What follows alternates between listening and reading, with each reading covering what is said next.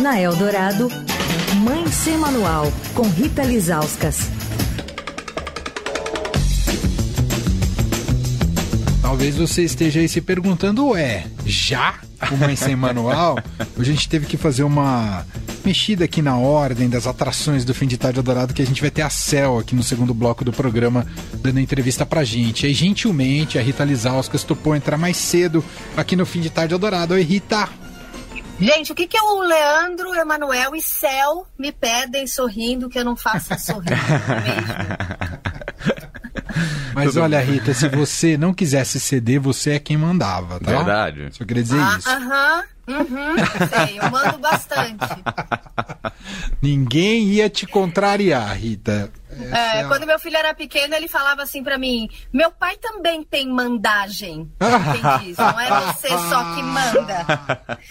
Então eu tenho, tenho mandagem, tenho mandagem. Empoderava o pai, é isso? Porque, né, pra se livrar da mãe, o que, que a gente faz, né? A gente dá poder pro pai. Conquista pelo pai, é isso, muito bem. Bom, hoje saiu uma pesquisa com alguns aspectos de comportamento aí da, das crianças, né? E claro que tem relação com o tipo de criação que está sendo estabelecido, Rita. E você traz pra gente esses highlights. Me conta, tem coisas preocupantes, né?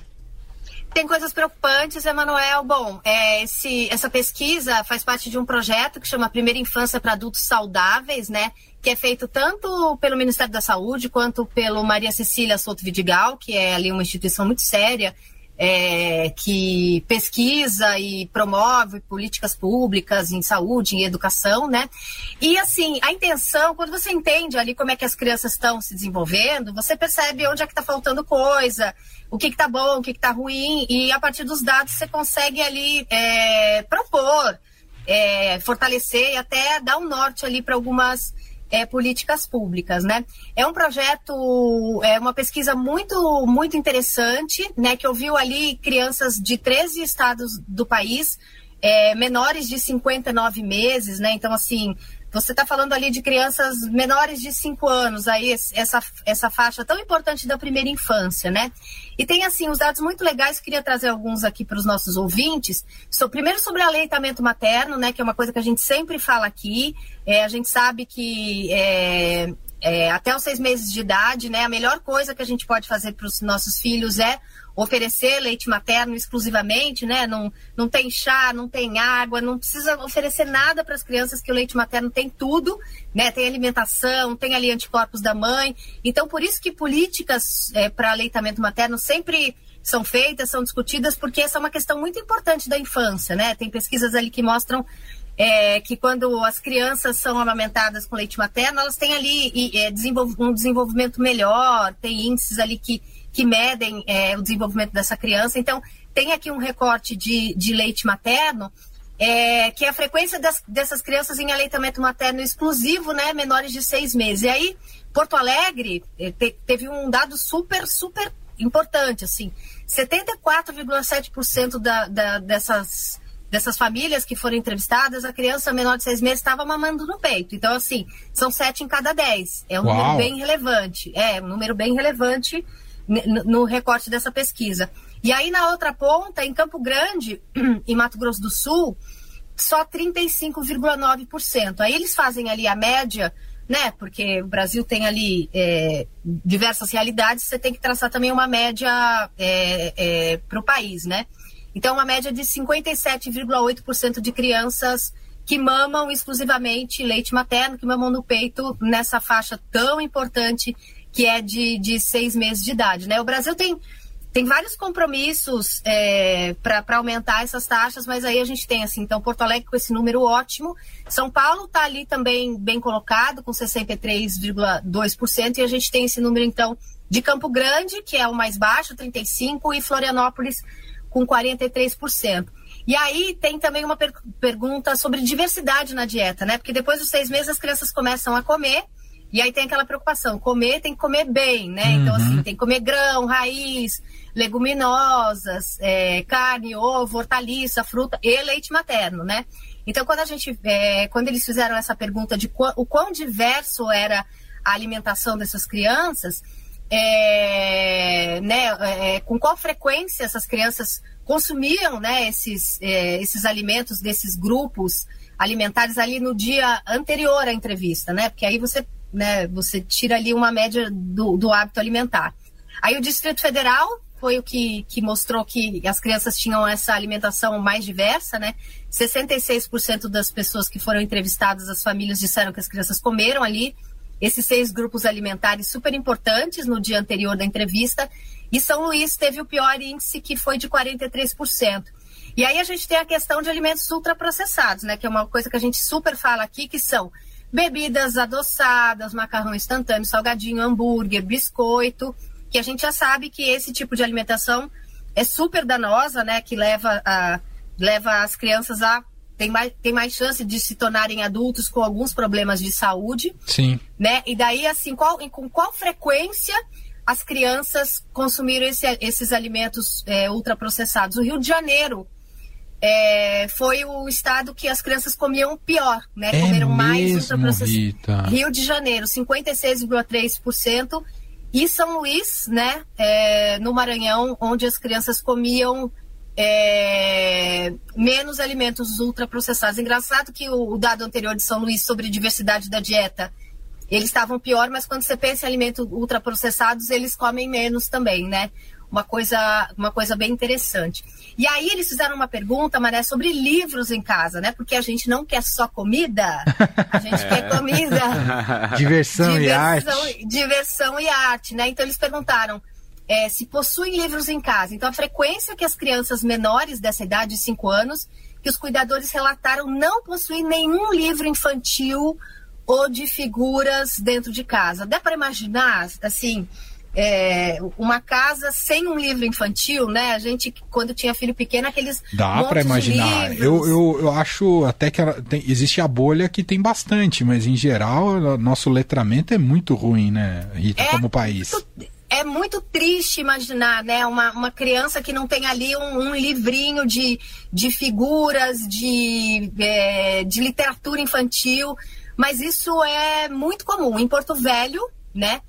30, 38% é, das famílias que foram, é, que foram ouvidas disseram que não possuíam nenhum livro e nenhum livro infantil, nenhum livro de figuras, nada para as crianças que moravam na casa. Uau. Isso é muito ruim, né? Enfim, fica a dica aí para as editoras, né? Se quiserem fazer ali um, um, uma ação é, de marketing, né? As crianças de Porto Velho estão precisando de livros. Do outro lado, tinha um banco que fazia, não fazia uma coisa até de mandar Sim, pelo correio e tal. É verdade, eu acho que não tem mais. Eu lembro disso, essa coleção, né? Sim. Você só escrevia e recebia em casa, né? Exato, muito legal ouvi, o trabalho, por sinal, disso. muito legal.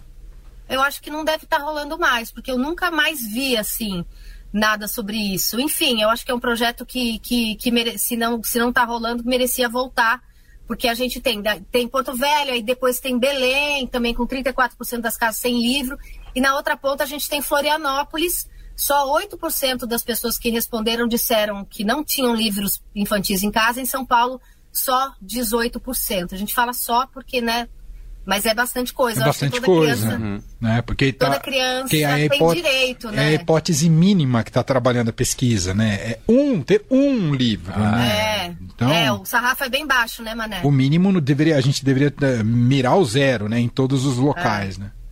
É verdade, o sarrafo é bem baixo e mesmo assim a gente tem pessoas que, que não têm isso, né? E aí o tempo de tela, né? Hum, é, a frequência, lá vem, né? Frequência de crianças, né, nessa faixa etária que assistem a programas ou jogam na TV, no smartphone, no tablet, por mais de duas horas, hein? Também aqui um sarrafo, é, um sarrafo alto, né? Sim. É, e, e, aí você acha que qual, da, qual dessas capitais as crianças ficam mais na tela, Emanuel? Das capitais, eu chutaria as metrópoles. Uh, São Paulo, Rio. Uh, não. Rio de Janeiro, Emanuel. Rio de Janeiro, 40 eu, achei, eu fiquei meio surpresa. Falei, o Rio de Janeiro é uma cidade tão linda, né? Claro que a gente. Tem tanto sabe... horizonte, né, para olhar. É. é, que é que é a realidade dos bairros do Rio, cada, né, a gente pensa do Rio turístico, né? Mas o Rio de Janeiro é grande, enfim. E a gente sabe que muitas vezes não, não, não, é, não é tão seguro, nem tão fácil para você aproveitar as belezas da cidade, né? Mas 40, então, por 40% dessas famílias é, do Rio de Janeiro disseram que os filhos ficam mais de duas horas ali na tela. E aí é sempre bom a gente lembrar que a Sociedade Brasileira de Pediatria tem uma política de zero telas até os dois anos de idade.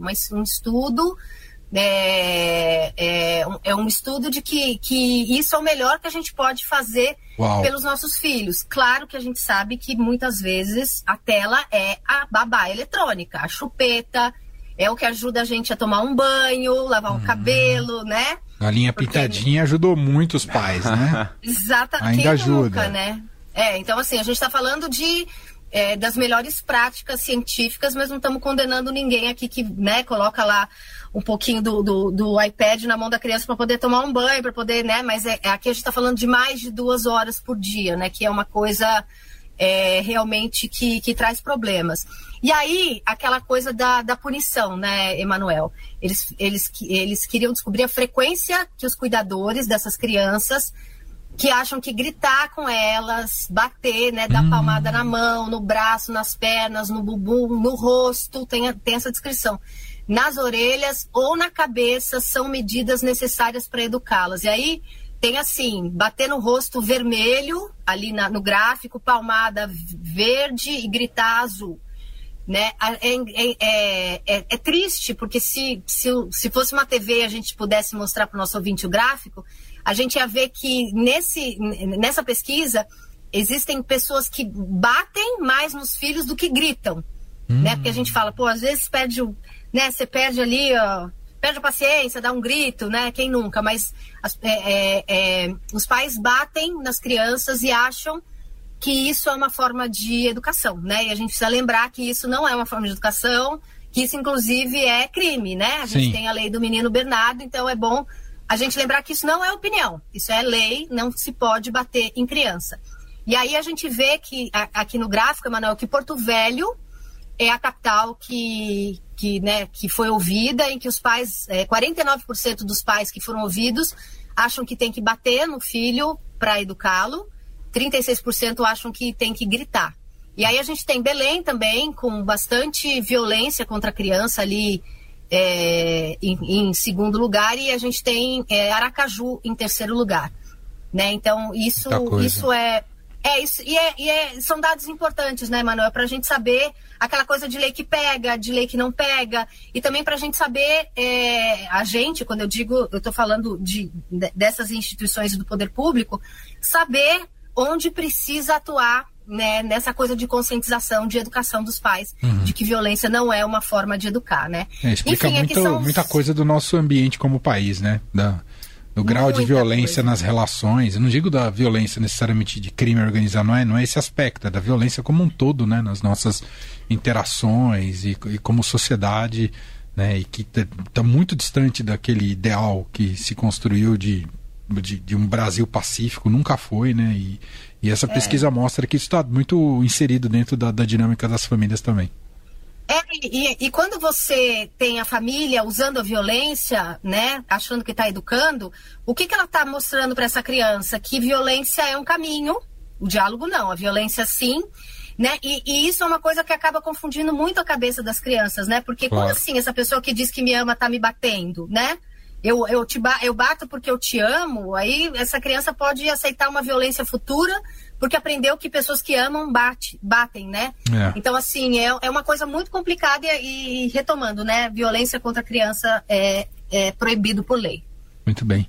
Uau, que pesquisa extensa, muito legal, Rita. É, existe um caminho de consultá-la em todos esses aspectos que você apresentou aqui para gente, Rita, ou não? Existe, Emanuel. Essa pesquisa está no site da Maria Cecília Souto Vidigal. Uhum. Eu acho que se as pessoas quiserem fazer essa busca, é, coloca Projeto Pipas 2022, porque é, é, são dados do ano passado, né? Que eles compilam e, e e colocam 2023. Coloca lá, Projeto Pipas 2022, Maria Cecília Souto Vidigal, mas eu vou mandar também pro Leandro. Boa. Porque vai que alguém pede por WhatsApp e aí a gente dá uma facilitada pro Fechou. ouvinte, né? O Leandro manda direto. Ótimo.